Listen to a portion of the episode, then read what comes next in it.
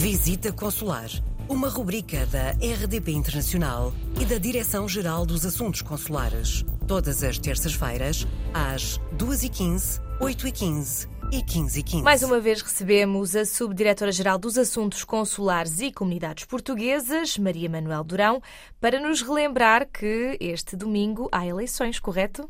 É verdade, nós já falámos sobre isto. As eleições para o Conselho das Comunidades Portuguesas uh, realizam-se no dia 26 de novembro, é nesse dia que serão escolhidos os 90 conselheiros em 52 círculos eleitorais. Uh, e eu achei que por isso seria útil recordar hoje alguns aspectos práticos, uh, tendo em vista esta eleição. E desde logo é bom que estejamos cientes de quem pode votar, pois podem votar os cidadãos portugueses residentes no estrangeiro que tenham completado 18 anos até 60 dias antes da eleição e que tenham efetuado o recenseamento, ou seja, que estejam inscritos nos cadernos eleitorais nos círculos a que pertencem. Esta informação pode ser consultada no portal do recenseamento eleitoral. Onde é que podem votar? A votação vai decorrer nos postos consulares de carreira, consulados e secções consulares, dos círculos eleitorais respectivos. Sobre isto, pode consultar o site da Comissão Nacional de Eleições e o portal das comunidades portuguesas. O, o, o, o ato eleitoral acontecerá das 8 horas às 19 horas locais, sendo que a partir dessa hora só poderão votar os eleitores que já estejam no interior das instalações.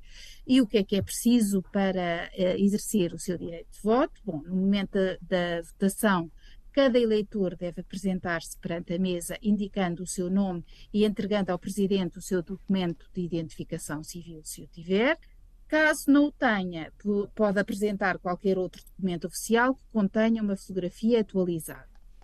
Em alternativa, e na eventualidade de não ter documentos, devem dois cidadãos eleitores atestar sobre compromisso de honra a sua identidade. Podem ainda votar se houver um reconhecimento unânime dos membros da mesa.